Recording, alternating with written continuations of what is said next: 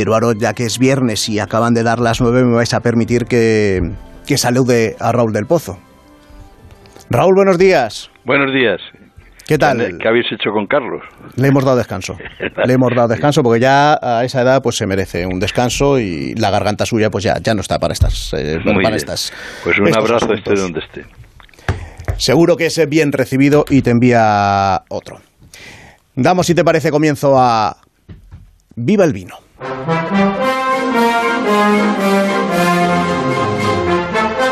Escribió Borges que los ingleses hicieron mucho mal al mundo. Lo han llenado de estupideces como el fútbol. Fueron los ingleses los que jugaron los primeros partidos en España, al lado de las minas de Río Tinto. En este mundial, la selección británica viaja a Qatar en un avión que lleva la bandera del arco iris como protesta contra la homofobia. Es que el fútbol es más que un juego, es una pasión universal, la espada del barrio, la ciudad o la nación. El balón es a veces la paloma de la paz o de la protesta.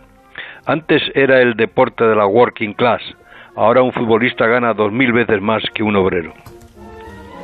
Pasado mañana arranca el Mundial en el Emirato de Qatar.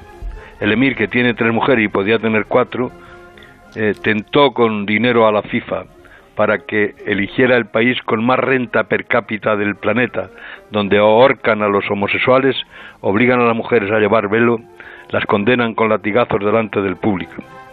En la construcción de los ocho estadios han muerto 6.500 emigrantes que trabajaban en régimen de esclavitud.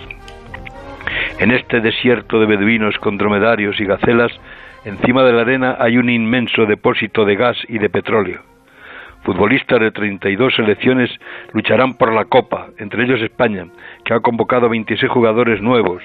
Es una selección sin estrellas. Los más conocidos son Coque, Asensio, Carvajal y Nico Williams, que ayer marcó un gol contra Jordania. Es del Atlético Bilbao y sus padres llegaron a empatar a España. Las entradas serán las más caras de la historia. La policía del Emir ya está escondiendo la cerveza que habían prometido autorizar.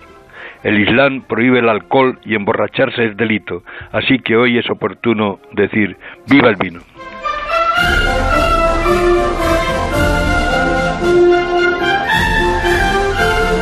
tendrá Raúl ya todo preparado para disfrutar con ese partido con el que se inaugura un mundial, el apasionante Qatar-Ecuador. Sí, señor. Así es. Eh, van a pasar cosas en ese mundial, no solo goles. bueno, quizá lo más importante, a ver si pasa verdad, fuera de los estadios y, y se toma nota en, en, otros países fuera de, de Qatar sobre lo que ocurre dentro. Muy bien. Raúl, muchas gracias. Un abrazo. Un abrazo, hasta la semana que viene. Ahí está, ahí está, ahí está.